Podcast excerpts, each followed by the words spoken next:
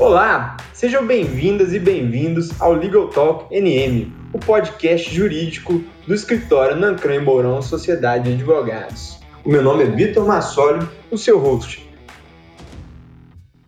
Olá, sejam bem-vindas e bem-vindos a mais um episódio do Legal Talk NM, o podcast jurídico do escritório Nancran Mourão Sociedade de Advogados. Hoje a gente está fugindo um pouquinho aqui do nosso tema de dia a dia, de falar de negócios, né? Uma lógica mais business, e a gente vai falar hoje sobre ensino jurídico.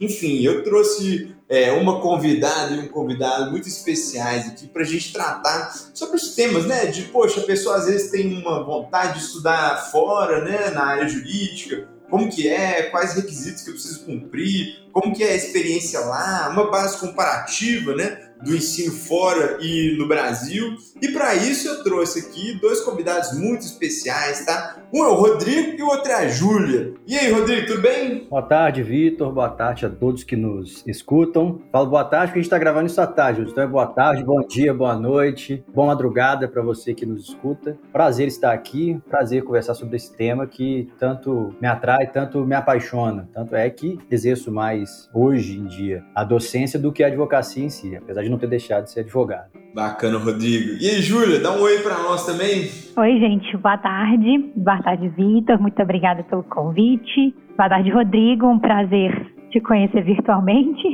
para a gente fazer esse bate-papo aqui. Tenho certeza que vai ser muito, muito rico para todos nós e também para quem está escutando. Beleza, gente. Eu quis introduzir o pessoal para eles darem um oi, mas eu vou falar um pouquinho sobre eles antes, tá? O Rodrigo, né? O nome completo dele para você jogar no Google é o Rodrigo Daniel de Magalhães Gomes Pontes Ribeiro. Ele é mestre em ciências jurídico-empresariais pela Universidade de Coimbra, né, lá de Portugal, advogado, professor atualmente no curso de Direito da Faculdade Pitágoras, cidade acadêmica, e ele é também professor de Direito Tributário e Direito Internacional Privado no curso Probante. E além disso, sócio na empresa My Place Office em Belo Horizonte. A Júlia, por outro lado, né, a Júlia Lage, ela é bacharel em Direito pela Universidade FUMEC, especialista em Direito Processual pela PUC, Minas Gerais, advogada e fez né, o LLM em Arbitragem em Direito Americano pela Georgetown University e tem 10 anos de experiência em resolução de disputas contencioso na veia aí, né?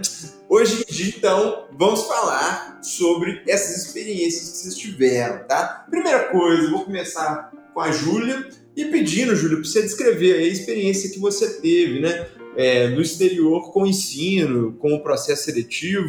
Como é que foi, né, esse desenvolvimento que você teve lá? Bom, Vitor, sobre minha experiência, né, pessoal, assim, profissionalmente, academicamente e até para o nível pessoal, foi a melhor experiência que eu tive até hoje foi muito rico para mim. Eu não tive a oportunidade de fazer intercâmbio quando eu era mais nova, né?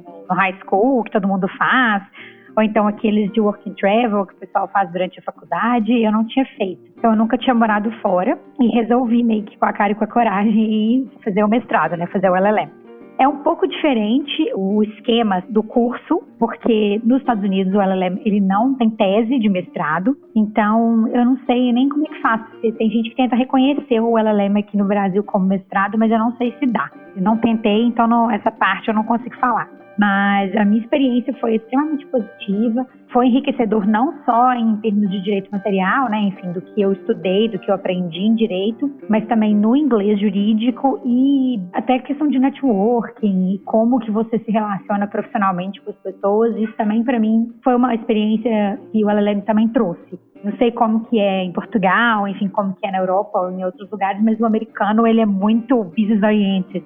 Então, tudo que você faz na faculdade, eles querem te jogar isso para um lado que reverta em negócio, reverta em relacionamento. Não só que isso te agregue, né, como de maneira acadêmica, mas também tudo deles é voltado para negócio. Nada aqui no Brasil tinha me, me preparado de maneira parecida. Então, para mim, foi uma experiência muito enriquecedora.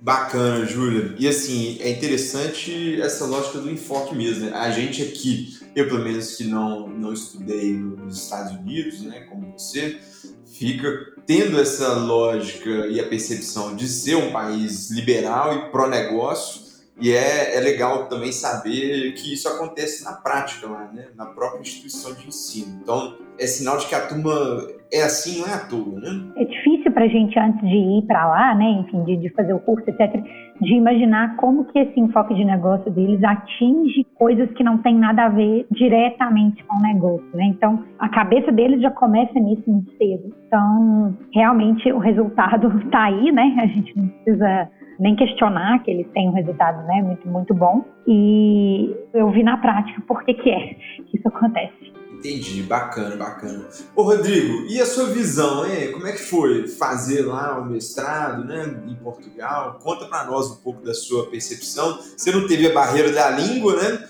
Apesar de é, o pessoal de Mais ou menos. falar um pouco, é, eu, eu, acho que você vai falar, não é assim, né? Porque, em princípio, é a mesma língua, mas o jeito de falar é muito diferente, de escrever também, né? É até Sim. interessante você dar seu depoimento. Bom, saudando a Júlia, não me lembro se eu a cumprimentei logo de início. Se não, peço desculpas pela minha delicadeza, Júlia. Talvez seja ansiedade por falar de novo com essa lenda que é o Vitor e com você aqui. Bom, é interessante demais a fala da Júlia, porque complementa bastante o que eu vou falar, imagino, sobre a experiência em Portugal. Eu também não tinha vivenciado o intercâmbio, algo que eu gostaria de ter feito, mas para os Estados Unidos, durante o high school, acabei não fazendo, mas na hora de escolher fazer um mestrado, eu fui para Portugal, que não tem nada a ver com os Estados Unidos. E sim, tem muito a ver com a gente, né? tem muito a ver com o nosso país, com o nosso direito. O direito civil brasileiro decorre praticamente todo da legislação portuguesa anterior ou espanhola. Quando a gente estuda aqui na universidade, na graduação, a gente ouve falar muito da Universidade de Coimbra. E um colega que foi antes, né? Inclusive você conhece ele, o Lucas Barroso. Sim, uma figura.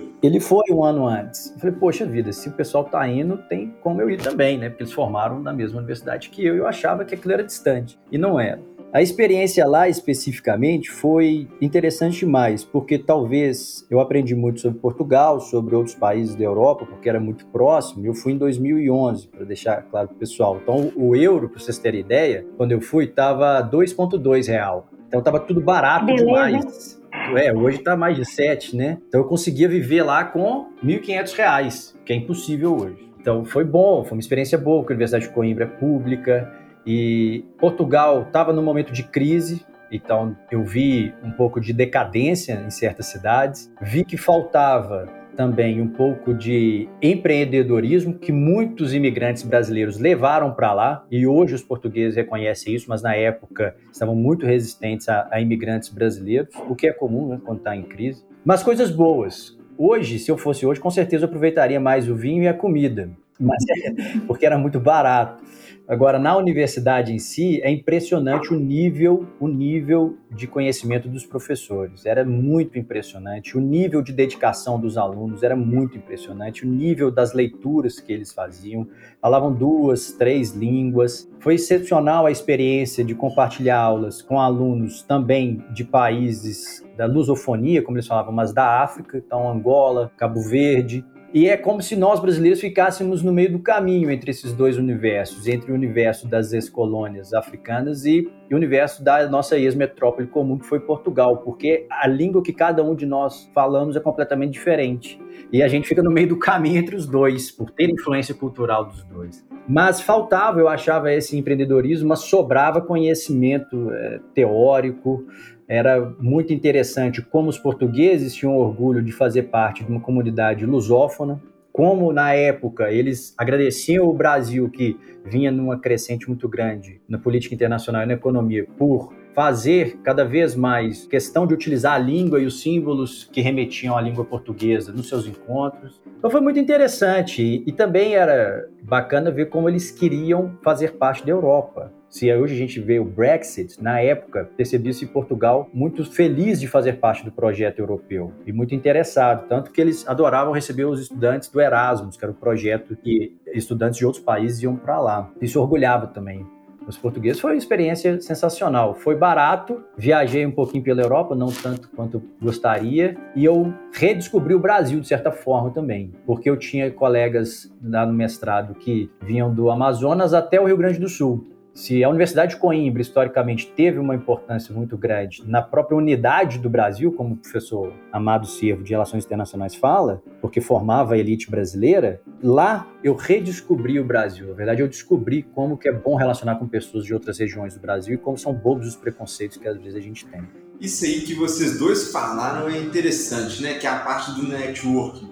E querendo ou não, eu que fiz o mestrado em Belo Horizonte com pessoas de Belo Horizonte.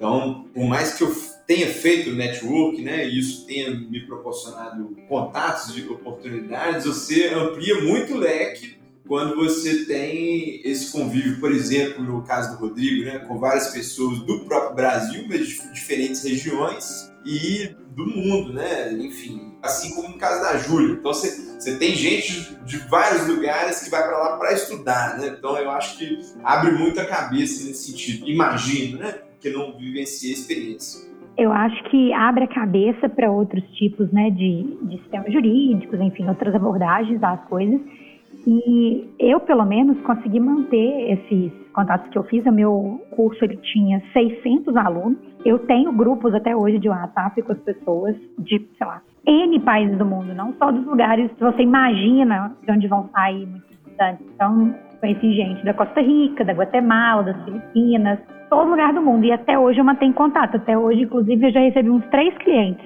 de casos, né, de colegas é, do mestrado que me chegaram a me enviar. Então, essa parte é muito importante mesmo. Não, de fato. Agora, você está falando de 600 alunos, eu fiquei imaginando aquela sala lotada, igual arquibancada, que a gente vê em filme, é desse jeito mesmo?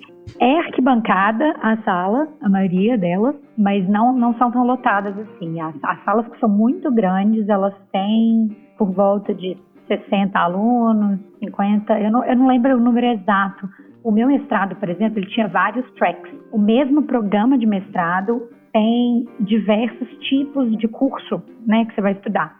Então, o meu era General Studies e eu fazia um certificado de arbitragem comercial. Nesse certificado de arbitragem, tinham várias pessoas que faziam, etc. Mas também tinha o pessoal que fazia Project Finance, tinha o pessoal de tributário, que é, parece que a faculdade lá também é bastante é, expoente né, no tributário. Tinha vários caminhos, né? Então, os 600 alunos não estavam fazendo os mesmos cursos, né? Então, era bem variado. Tinha uma opção muito grande de matérias para fazer. A sala era cheia, mas nem tanto. e uma coisa também que é bom deixar claro para quem está escutando a gente é que vocês fizeram cursos diferentes, né? Porque não só é por causa do lugar, o, o mestrado do Rodrigo é acadêmico e o mestrado da Júlia é profissional. Então, assim, são cursos diferentes com abordagens e finalidades diferentes. E até por isso que eu acho que você falou isso, Rodrigo. Eu acho que tem a ver também, eu sei me corrija se estiver errado, né? mas acho que tem a ver também com o perfil do próprio curso, né? de ser um curso voltado para a academia. Vitor, eu, à época, percebo que isso pode ter mudado. Está havendo muitos programas, especialmente programas de viagem sobre Portugal, sobre a juventude portuguesa. Acho que é uma proximidade muito grande entre a nossa concepção de mercado atual com a deles. Mas a Júlia vivenciou isso lá nos Estados Unidos. é difícil a gente imaginar como é a mentalidade americana. Também é difícil para a gente, às vezes, imaginar como é a mentalidade de alguém da Europa. Eles são muito diferentes da gente. Eles são muito acadêmicos, muito mais do que a gente. Eles gostam, por exemplo, daquelas coisas clássicas, etc. Gostam dos costumes, gostam das tradições deles. E à época, na crise, ficava muito difícil pensar em empreendedorismo. Então, existia uma crítica abertamente voltada para as falhas do Estado que levaram aquelas crises, a crise dos PIGs, né, de 2011, 2012. Então, os portugueses eles se voltavam muito às críticas ao Estado e eu não sentia neles, perdão se algum português estiver me ouvindo aqui ficar chateado, mas eu não sentia na sociedade o empreendedorismo típico, por exemplo, do americano, óbvio, mas também do brasileiro mas também do brasileiro. Eu acho que era uma característica mesmo. Eu sinto a mesma coisa, Rodrigo, concordo.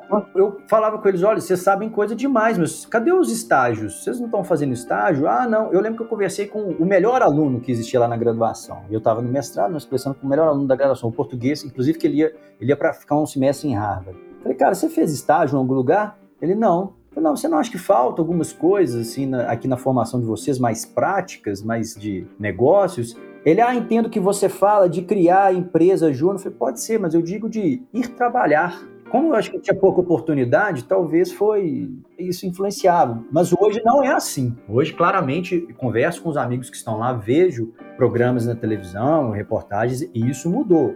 muito também pelo intercâmbio que aumenta entre brasileiros e portugueses, os portugueses vindo para cá, a gente indo para lá, portugueses e americanos. Tem muito, tem uma comunidade portuguesa grande no Canadá e nos Estados Unidos, eles retornam. Então isso tem mudado. Mas a época de crise eu acho que, que influenciava. Influenciou, né? Entendi, entendi. Bacana, gente. Eu gostei do, do panorama que a gente teve com relação a esses dois mundos, dois universos, né? Que são de, de primeiro mundo, mas também tão distintos, né? Eu queria passar para o próximo tópico que a gente desenhou aqui, que é fazer essa comparação com o Brasil, né? Rodrigo, acho que você já tangenciou esse tema justamente tratando aí da diferença de personalidade né, do brasileiro e dessa, dessa lógica de empreendedorismo que a gente tem, mas isso na graduação efetivamente você vê sendo refletido, como é que você compara, e aí até dando sua visão como professor, né? A graduação tinha essa lógica também distinta a nossa graduação se assemelha muito à graduação europeia, aquele sistema de cadeiras bem de, distintas, né? direito público, as divisões dentro dele, direito privado, as divisões dentro dele, etc. Porque a gente faz parte desse sistema jurídico romano-germânico que Portugal também compõe. Algo que me intrigou, por exemplo, é o sistema de avaliações e notas. Lá é de 0 a 20. Aqui é de 0 a 100, dependendo da faculdade, né, Vitor? Tem faculdade que usa de 0 a 4 mil, 0 a... Mas lá o tradicional é de 0 a 20 e, de forma interessante, tem as provas escritas. Dificilmente você vai ver um professor aplicando prova fechada, objetiva, sempre aberta. E tem muitas provas orais, muitas provas orais. Falando aqui agora do aspecto de avaliação, né? Vou tentar dividir aqui, não tomar muito espaço de vocês, não, senão eu falo muito mais. Essas provas orais, os professores também colocavam essas provas orais como exames finais. E os alunos, eles ficavam malucos, estudavam de madrugadas, os refeitórios nas madrugadas eram transformados em grandes salas de estudo coletivo, era um negócio completamente diferente. A gente tem que lembrar, né? a Universidade de Coimbra tem, é mais velha que o Brasil, tem 700 anos, eu acho. Então era bem diferente. Agora, relação dos professores. Os professores que davam aula no mestrado e no doutorado, eles também davam aula na graduação. Isso muitas vezes não acontece no Brasil. Comparando com a minha graduação especificamente, acho que o nível de exigência lá de conhecimento do aluno na graduação já é muito alto, perto do que eu vivenciei. E eu considero que eu passei por uma universidade boa, que foi a Universidade Federal de Viçosa. Mas qual que era o problema da Universidade Federal de Viçosa? É um problema que tem diminuído, mas que persiste em muitas universidades públicas. Os professores efetivos da casa não dão aula. Eles ficam fazendo pós-graduação fora, pesquisa fora e dificilmente dão aula. Então ficam quatro anos no doutorado fora de licença, ou então fica um ano de doutorado fora de licença, volta depois, fica mais um tempo, tira mais um ano para escrever. E isso transforma a, universidade, pelo menos a universidade pública, num pouco caótica, no meu ponto de vista. Então, em constitucional, em civil e em outros, eu tive essa dificuldade. A gente começava o semestre com um professor terminava com um terceiro completamente diferente, tendo passado no meio por um segundo. Então, é, isso dificilmente eu imagino que aconteça lá, conversando com os alunos e percebendo os alunos da graduação. Né? Perfeito. É, não, isso aí a gente escuta esse relato de muitas pessoas com relação a essa característica mesmo das universidades federais, mas assim, eu como não estudei numa federal, eu não tenho condição de falar, certo? Estudei na particular e, de fato, o professor que começava, terminava. Ô, Rodrigo, uma coisa que eu tenho escutado aqui de gente, às vezes, desanimada com a advocacia no Brasil, é de exercer a, a profissão né, lá em Portugal. Você é, viu alguns colegas buscando esse caminho lá, colegas brasileiros? Como é que foi a, experiência? Assim, é, você tem uma ideia mais ou menos do caminho? Tem algum relato de alguém que você tenha conversado? Eu tinha uma veterana minha, Marília Hot, eu acho, com dois T's. Ela trabalhava num, no escritório em Lisboa de direito tributário. Mas o nosso sistema é muito diferente da prova da OAB da prova da ordem lá. Existe exame da ordem lá em Portugal, inclusive. Só que o exame é completamente diverso. Eu vou falar mais ou menos aqui, se você me permitir, o que, que acontecia, porque eu não me lembro, obviamente, eu nem sei se mudou a regra quanto à avaliação. Mas existia uma, uma, uma primeira etapa, uma seriação, que era uma prova, acho que era uma prova objetiva e a prova aberta, salvo engano. E aí, se você era aprovado, você passava um tempo num estágio com um profissional do direito, um advogado, sob responsabilidade desse cara. Então, esse profissional do direito, essa profissional do direito, ela te avaliava também. E aí, ao final, fazia um relatório para a ordem, e aí eu não me lembro se tinha que fazer uma outra prova, mas era mais complexo do que o nosso. E aí o ponto, beleza, sobre o exame da ordem, eu não me lembro se com certeza é assim, pode ter mudado, mas é mais ou menos isso, tá, gente? Segundo, sobre eu conhecer alguém que fez lá. Conheço essa menina Marília, mas ela já tinha a OAB, já tinha a OAB no Brasil. E aí ela pediria lá uma equiparação, eu acho que ela tinha que fazer uma prova, como se fosse uma espécie de revalidação, e poderia trabalhar lá em Portugal, mas também precisava passar por um período sob tutela de um advogado português. Salvo engano, era mais ou menos isso que acontecia. Mas eu conheci dois, e os dois advogaram, né, a Marília e o outro, não me lembro o nome agora, e conseguiram advogar lá tranquilamente. Lembrando que tem aquela convenção de reciprocidade, né, de equiparação entre brasileiros e portugueses. Alguns tentam por essa via, porque se concede o direito dos portugueses a advogar aqui, tem que conceder o direito dos brasileiros advogarem lá. Mas aí, o, Rodrigo, uma dúvida que eu tenho também, que pelo menos quando eu fui lá como turista, né, eu via a nossa linguagem, mas de uma forma muito diferente de se falar, né? Eles usam muitas é. palavras diferentes. O nosso jeito de escrever cola lá, você tem que meio que fazer uma adaptação. Tem que adaptar. Para exemplificar, na primeira prova lá, que sempre prova aberta, porque no mestrado lá às vezes tem prova, não só apresentação de paper. É, o professor deu dois casos concretos, né? Os dois casos, cada um tomava uma página, o relato deles, e a gente tinha que resolver. Então, quid iuris era a pergunta, né? Diga o direito. E eu perguntei para ele, professor, tem que ser objetivo? Como é que é? Ele falou, isso, sejam objetivos. Tá ótimo. Cada uma eu respondi também em uma página e meia. Pô, já escrevi bastante, se comparar com o que eu escrevia na universidade aqui. E aí eu tive uma nota muito pior do que eu imaginava. Né? Consegui acabar o mestrado, tá, gente? Não me atrapalhou, não. Mas pela linguagem utilizada, pelos caminhos. Quando eu fui perguntar a um amigo meu, que hoje inclusive é juiz lá, o João, eu, João, onde eu errei? Ele falou, ó, primeiro que você escreveu pouco. Eu falei, que isso, João? Ele pediu resposta objetiva. Ele falou, cara, a resposta objetiva aqui são quatro páginas. E a linguagem é diferente, muito diferente. Com certeza eu tive que me adaptar. O gerúndio, por exemplo, eles não usam esse ando igual a gente. Ah, estou andando. Eles fazem estou a andar, por exemplo. Entendi. Isso tudo faz diferença, né? Não, legal, cara. Eu tinha é, essa curiosidade sobre essa adaptação. Ô, Júlia, voltando aqui, como é que você vislumbra também essa diferença né, na sua percepção da sua experiência do ensino que você teve aqui com o ensino que você teve lá? Olha, para mim, Vitor, foi água para o vinho.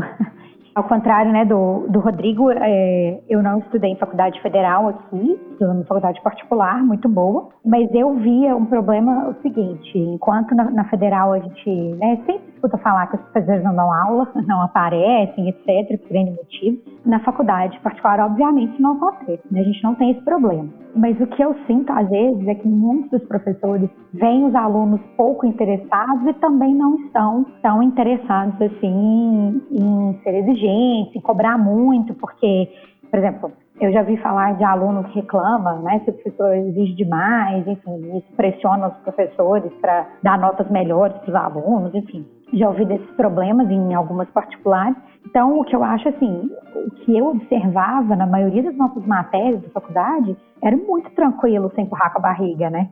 Você não precisava chegar na aula preparado, as provas, você dava uma estudadinha lá no caderno do colega que tinha ido na aula e, resolvia. Então, assim, era muito simples você passar sem se esforçar muito. Se você se esforçasse, você tirava notas melhores, você aprendia mais, enfim, nas matérias que a gente tinha mais afinidade. Mas, por exemplo, a trabalhista, que é uma matéria que eu nunca tive muito interesse, cara, nunca precisei me esforçar muito para passar. Né, no trabalhista. Então, isso é, foi algo que na graduação eu não percebi tanto na época que eu estava fazendo, mas depois eu percebi muito. Quando eu fiz a pós-graduação, eu queria ter tido mais conteúdo, eu queria que fosse mais puxado, eu queria ter aprendido mais do que eu aprendi na, na pós. Foi por isso que eu comecei a procurar mestrado fora, porque eu já tinha ouvido falar que era completamente diferente, enfim. E quando eu cheguei nos Estados Unidos, eu vi o jeito que eles ensinam é completamente diferente. Eu não sei se já ouviram falar, mas eles fazem método socrático nos Estados Unidos para ensinar direito e medicina. É a mesma coisa. Você ganha um texto antes da aula, capítulo do livro, um artigo, enfim, alguma coisa. O professor passa um material antes da aula você tem que ler isso antes da aula. E durante a aula, é, além do ritmo do professor explicar as coisas ser mais acelerado, porque você já tem que ter lido antes, né, aquilo, o conteúdo da aula daquele dia, o professor faz uma coisa que chamada cold calling, que é basicamente ele tem um carômetro, acredite se quiser, né, nos dias de hoje ele tem um carômetro. Você tem que escolher o seu lugar na sala no primeiro dia e você não pode sentar em outro lugar. Então você senta lá e ele pega o carômetro dele e ele chama aleatoriamente uma, duas, três, quantas pessoas ele quiser durante a aula e faz perguntas. Ele te pergunta sobre o que está dando, pergunta sua opinião, enfim. E aí, você foi inquirida? Então, algumas vezes eu fui inquirida. Eles eram um pouco mais gentis com os alunos de, de LLM porque eles sabem que a gente não tem essa, esse histórico esse tipo de pergunta, enfim, essas respostas, se mostra que você estava interessado, que você sabia o que responder, isso pode inclusive subir a sua nota meio ponto, ou descer, dependendo do professor, se você não for muito bem. E as notas lá também é um sistema completamente diferente daqui e, pelo que o Rodrigo falou, também completamente diferente do de Portugal. As notas são em letras, né? A, B, C, D, E, F. Tem A mais, A menos, B mais, B menos e tem algumas, algumas das minhas matérias lá, principalmente as matérias que a gente dividia com os estudantes do JD, que é da, como se fosse da graduação de Direito, que eram matérias com notas em curva. Eu nunca na minha vida tinha ouvido falar isso, mas chegou lá e isso aí acabava com a nossa vida. Os latinos que a gente não tinha, né, base de inglês tão sólida, a gente se ferrava, com perdão aqui da, do, da, da palavra, porque tinha muito aluno indiano e aluno, enfim, com inglês nativo e escrevia muito melhor que a gente. Então, era complicadíssimo para nós. Porque a nota em curva, por exemplo, se a sala inteira foi muito bem, você precisa ir melhor do que a curva para poder tirar um A, por exemplo. Se a sala inteira foi muito mal, você pode ter ido só menos mal, que você vai e consegue tirar um A. Então, isso aí, eu não sei se eles fazem isso para estimular a competição, ou se eles fazem isso para deixar de acordo com o que o professor deu. Por exemplo, né, se todo mundo vai mal, provavelmente a culpa, em tese, é do professor. Né? Ou seja, aquela matéria não, não ficou bem esclarecida, etc. Então, eles conseguem identificar isso com, com mais facilidade. Mas se todo mundo vai bem, ou seja, se a prova estava fácil, por exemplo, todo mundo vai bem, você tem que ir melhor ainda para poder tirar um A. Então, é muito competitivo. A gente ouvia falar de aluno de JD que ia na biblioteca e rasgava páginas de livro para prejudicar as outras pessoas, enfim. Tem vários, vários casinhos simpáticos sobre, sobre a, as notas em curva. Então, para mim, é completamente diferente. O sistema lá, para mim, independente de dele ser melhor ou, me, ou pior para cada aluno, eu acho que ele é um sistema que fundamentalmente prioriza quem está sempre preparado, quem sempre estuda. Coisa que eu não, não tive essa experiência aqui no Brasil. Eu achei, pelo menos né, nos cursos que eu fiz, era muito fácil ser muito passivo. Né? As aulas são expositivas, o aluno espera que o professor traga tudo e ele só absorva. Vocês dois são professores, eu tenho certeza que vocês têm essa dificuldade, né? De falta de interesse de aluno. É.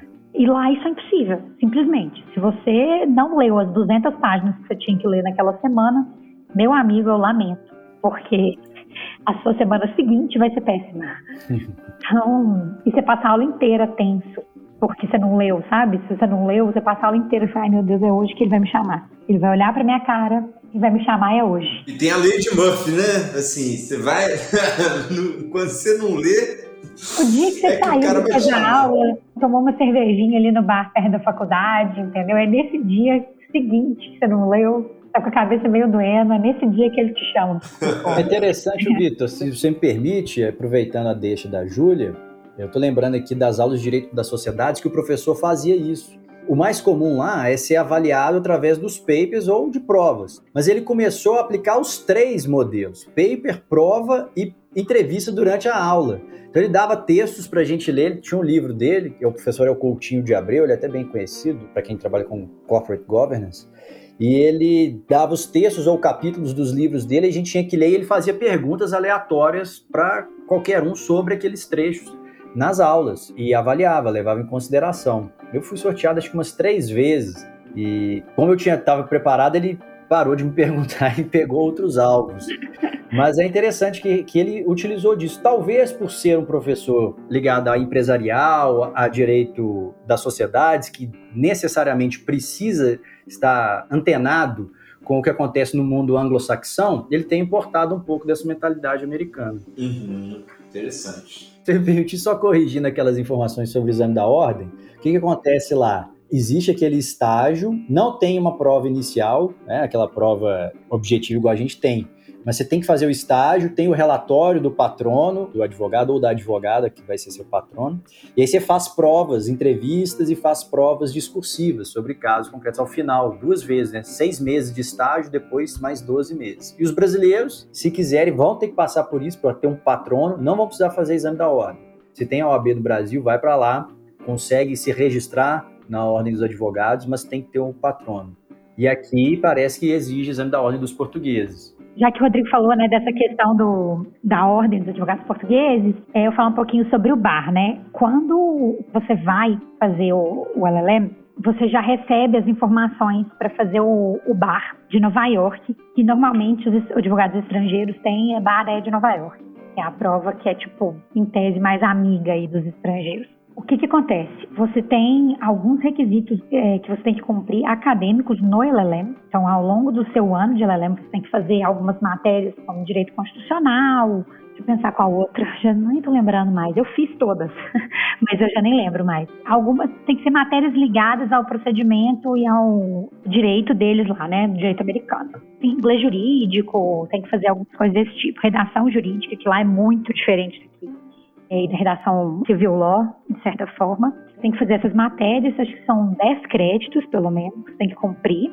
E, além disso, aí você faz duas provas. Uma prova que é como se fosse a prova de ética nossa aqui, que você faz antes de fazer o bar, e a prova do bar em si. Aí, depois que você passa no bar, que parece que é uma tarefa hercúlea. Se você consegue passar no bar, você tem que comprovar trabalho pro bono, umas outras questões, e aí sim você consegue tirar a carteirinha do bar lá americano. Eu não fiz, pura e simplesmente porque era ridiculamente caro. Teria que ficar nos Estados Unidos mais três meses para fazer, depois da conclusão né, do LLM. E o cursinho prep lá do bar custava, sei lá, 3 mil dólares. Então, era um pouquinho salgado, né? Como eu não tinha emprego lá depois que eu me formei, aí ficaria inviável. Se eu tivesse emprego, eu teria feito, pelo menos uma vez. Porque é bem bacana, né? Ter o bar, etc. É, é útil, principalmente se você arruma um emprego lá, né? Lá nos Estados Unidos, é, os escritórios gostam. No ano seguinte do LLM, a gente consegue ficar um ano lá trabalhando sem bar, sem visto de trabalho oficial, com base no visto de estudante mesmo do LLM. Só que se você quer continuar nos Estados Unidos trabalhando como advogado, você precisa do bar e, né, para você tentar o visto, etc. Então, é legal, mas é bem difícil e não é todo mundo que aproveita. Então, assim, é uma coisa muito específica. Eu tenho dois ou três amigos que ficaram nos Estados Unidos depois, mesmo depois do período deles, né, do ano extra que eles têm. Eles ficaram, então, daí eles fizeram o bar e tal, estudaram, se mataram lá e, e tiraram o bar. Mas as pessoas que estavam planejando voltar depois, praticamente ninguém fez que realmente é muito, é muito estressante, é muito trabalho. Agora, teve uma outra coisa, Vitor, vocês falaram sobre a redação né, no português de Portugal, como é diferente é, daqui do Brasil, etc. E isso foi uma dificuldade enorme para mim, porque a redação jurídica deles é completamente diferente da nossa. Eu acho assim, se aqui no Brasil, pelo menos na velha guarda, existe uma tendência grande de complicar né, os textos, de usar juridiquês, enfim, de dar uma rebuscada no texto, né? No texto jurídico, de uma maneira geral, lá é o oposto. O texto jurídico lá tem que ser extremamente claro. Então, o jeito que você escreve é completamente diferente, a lógica da escrita é diferente, é tudo, assim, o mais resumido possível. Eles não gostam de textos muito longos, de petições muito longas, de respostas e trabalhos de conclusão de curso muito longos. Então, tudo deles é muito prático. Parece fácil, mas não é. que eu acho que também a gente aqui recebe muita, né, muita instrução para poder escrever muito, né? O Rodrigo está falando que em Portugal é ainda pior. e lá é o oposto. Então, assim, é tudo muito simples e muito claro, porque um, eles entendem que um leigo precisa conseguir ler o texto e fazer sentido para ele. Então, você não pode ficar entupindo de, de termos que um leigo não conheceria, enfim. Essa, para mim, é uma diferença muito importante também. Não, isso aí é, é verdade, é, assim, falando pelo menos da minha percepção profissional, quando eu pego alguns contratos para analisar que tem origem de lá, e assim, eu fico indignado às vezes com a simplicidade, falo, cara, como que isso não vai dar problema, né? Porque às vezes a gente pega um contrato societário aqui gigante, a gente tem que desenhar Deus e o mundo, e lá muito menor o contrato. Então, assim, talvez tenha influência dessa percepção lógica também, né, Ju? Com certeza. Lembra daquele documento de incorporação que foi para criar uma, uma, empresa, né? Uhum. Que a gente pegou. Era meia página, era um parágrafo, um documento criando uma empresa. Então, assim, aqui só de pensar nisso, né, na junta, a gente já ia começar a rir já, de pensar que a gente mandaria um parágrafo para a junta e a junta ia abrir uma empresa. De fato, isso é sensacional mesmo. Aproveitando essa, esse papo né, de seleção né, para o bar, eu queria saber como que foi a experiência de vocês para entrar, né, para ingressar nesses cursos que vocês fizeram. Pode começar, Rodrigo, falando aí do seu, da sua experiência, como é que foi o processo seletivo para você efetivamente conseguir ingressar lá na Universidade de Coimbra. É, o processo seletivo me surpreendeu pela acessibilidade. Qualquer um poderia é, tentar, desde que cumprisse alguns requisitos básicos da graduação. Então, se você tivesse o número de horas X, etc., seguindo o modelo de Bolonha que a gente tem, na época que eu me candidatei, acho que mudou isso. Na época que eu me candidatei, você precisava ter o equivalente no seu país a uma média de 80% na sua graduação. E a minha batia exatamente 80, alguma coisa. E aí você enviava, enviava também os comprovantes de suas atividades acadêmicas, é, curriculares, extracurriculares, se você participou de projeto de extensão, como foi sua participação, se você fez estágio, quais seus estágios, se você trabalhou, onde você trabalhou. Então levava em análise tudo isso. Então você pegava essa documentação, salvava em PDF na época. Tive que enviar algumas pelo correio, salvo engano, 10 anos atrás praticamente era outro mundo uhum. em relação à, maneira como a gente se comunicava. E a Universidade Sim. de Coimbra, durante muito tempo, ela ficou atrás das outras universidades maiores de Portugal nisso. Ficou, é tradicionalista demais, é velha demais. Mas mudou a mentalidade também. Mas eu, eu enviava e passava por uma seriação. Isso, esse envio acontecia, abria a, a candidaturas em fevereiro abriu o edital de candidaturas, e aí, diferentemente daqui, que normalmente você tem que fazer prova e tem linhas de pesquisa específica, né? Não é mais aqui, a gente vê o mestrado ou doutorado, não é mais dividido em direito internacional, direito empresarial, direito civil, tem linhas de pesquisa e dentro dessas linhas de pesquisa há uma proximidade maior com essas diversas é, cadeiras do direito. Lá é bem dividido. Então lá eu me candidatei a direito empresarial. Uma vez aprovado e tivesse feito matrícula lá, eu poderia mudar se eu quisesse no início do curso. Tinha um prazo para isso. Mas me candidatei e aí saiu o resultado com uma lista de aprovados. Quem ficou melhor colocado foram os alunos que tiveram muita experiência com pesquisa e tiveram muitas publicações durante a faculdade, participando de projetos de pesquisas com professores. Participar de projeto de extensão também conta. Hoje acho que é de 0 a 14, não é mais de 0 a 16, então você deveria ter 70%. E você paga um valor para isso. Creio que seria 50 euros. Atualmente era 50 euros na época também, então pode ser que seja 90, 100 euros hoje. Mas a diferença é o câmbio, né, que mudou demais. E lá, uma vez lá, você poderia fazer optativas, ter optativas com créditos menores, créditos maiores, mas tinha duas obrigatórias, as cadeiras de contratos empresariais e direito societário. Mas aí depois você podia escolher várias. Né? E uma coisa que me chamou a atenção, a Júlia começou a falar um pouco sobre os valores envolvidos, é como era barato, porque a Universidade de Coimbra é uma universidade pública, mas você paga o que eles chamam de propina, tá, gente? É outra coisa, não é propina daqui, não. É mensalidade, matrícula, taxas administrativas. E era barato, eu pagava, me engano, 250 reais a, euros a cada três meses. Só que o euro estava 2,2. Hoje, acho que é mil e. Eu tenho essa informação, deixa eu. Eu, eu peguei essa informação em algum lugar aqui. Ah, que achei, peraí. Ela está aberto, inclusive, o edital. Quem quiser dar uma olhada, vai lá, fducfeduc.pt. Segundo ciclo que chama o mestrado. Tem 120 vagas, Deixa eu ver quanto que está hoje aqui por ano. Por ano, olha para você ver. Estudante nacional equiparado, que é o que o brasileiro consegue. Só que tem que pedir, tá? Não é concedido de ofício, não. 1.200 euros anual. Se você não receber essa concessão de equiparação ao português, aí é 7 mil euros anual. Então tá, tá, muito caro, né? Na minha época, eu pagava, acho que era 500 euros. 750 euros por ano. Então mudou muito o valor. De fato. E assim, ainda assim, é, me parece apesar de ser caro, talvez mais acessível que muitos cursos de mestrado e doutorado aqui no Brasil. Entendeu? Com certeza. E eles sabem disso. Lá, o interessante fazer em Portugal é porque os professores portugueses eles querem o mercado brasileiro. Eles querem vender os livros brasileiros para os brasileiros. É só pensar no tanto que o Canotilho veio ao Brasil e vendeu no Brasil. O mercado brasileiro é 15 vezes o português, talvez não sei, né? Lá, mas Portugal tem menos habitantes do que a, que a cidade de São Paulo. Então eles querem os brasileiros, porque leva dinheiro. Entendi, entendi. É fato. E assim, querendo ou não, tem essa lógica, né? É ensino, mas também tem que sobreviver, né? Claro, eles precisam competir com as outras universidades da Europa. É muito difícil uma, uma universidade portuguesa competir com uma alemã, com uma francesa. Ô, Júlia, como é que foi a sua experiência para entrar lá? Nossa, é complicado.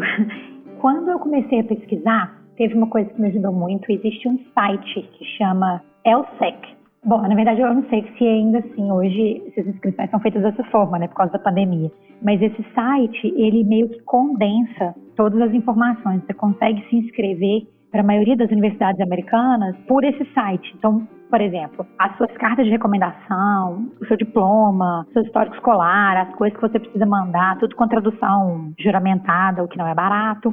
Você manda uma vez só. Você manda para esse site, o site valida aquilo, né? Os funcionários e tal, manda pelo correio, os funcionários validam aquilo e remetem eletronicamente para as universidades que você se inscrever.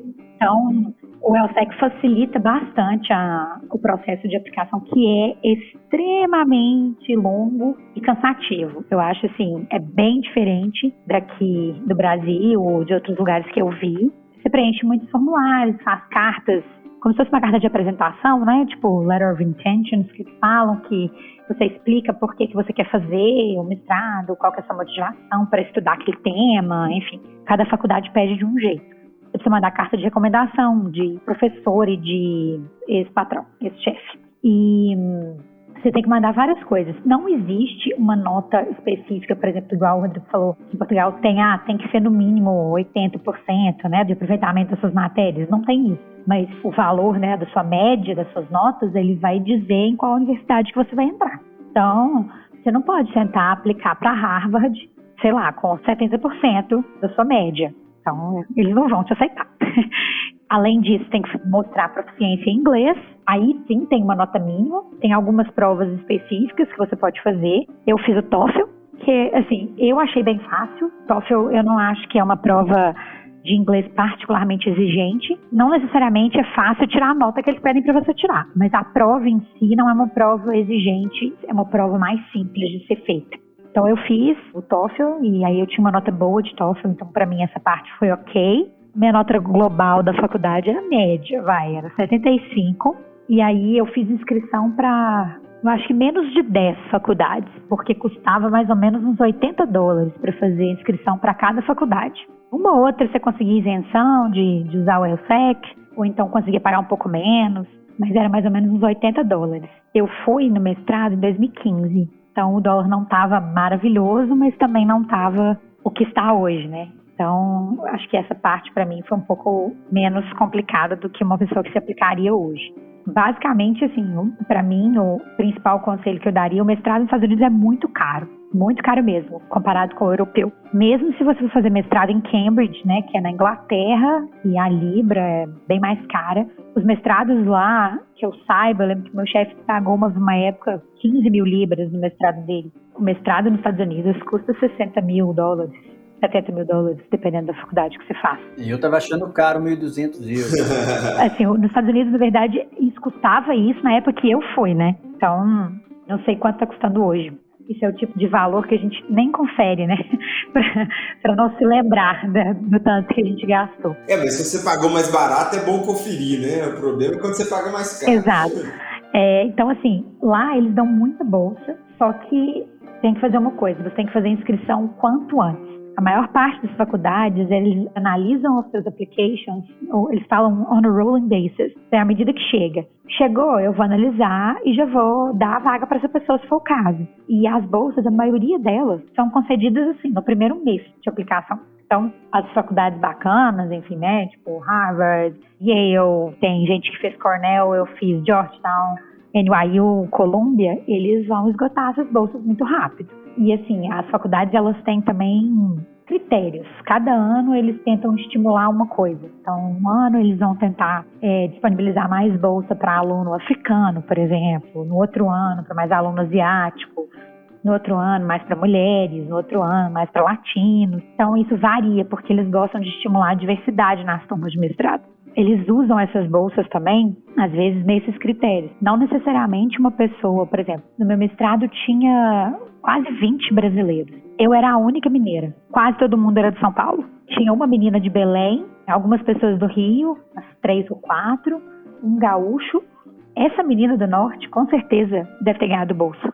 Porque é completamente diferente para eles uma pessoa do Norte, do Nordeste se inscrever do que uma pessoa do Sudeste eles reparam muito nessas coisas. Então, se ela não ganhou, ela tem muito mais chance de ganhar uma bolsa do que eu ou o pessoal que, sou, que veio de São Paulo. Então, essa minha dica é basicamente essa: aplique cedo e peça bolsa. Mesmo se você achar que suas notas não estão tão boas, aplique cedo e peça bolsa. Show de bola, gente, show de bola. Ô, gente, eu vou encerrar o bate-papo por aqui. Gostei muito da nossa conversa, tá? Eu acho que foi uma grande contribuição aí para quem tem esse tipo de intenção, né? Com dois universos distintos, né? Similares, mas cada um no seu campo, né? Cada um no seu jogo. Então eu queria agradecer muito a presença de vocês, achei que foi muito legal e espero, né, que quem tem escutado Fique de olho aqui no podcast para acompanhar os novos episódios, novas ideias. Toda semana a gente tem episódio novo. Obrigado, Júlia. Obrigada, Vitor. Foi um prazer falar com você, como sempre. Falou, Rodrigo. Obrigado, viu? Obrigado, Vitor, pelo convite. Foi ótimo conversar com você, ouvir a experiência da Júlia. Obrigado a Júlia por partilhá-la conosco e um abraço a todos. Até a próxima. Obrigada, Rodrigo. É isso aí, gente. Um abraço. Até mais. Gente, se você chegou até aqui, muito obrigado por ouvir o Legal Talk NM. Até a próxima. Fique de olho que tem mais episódio vindo por aí. Um grande abraço.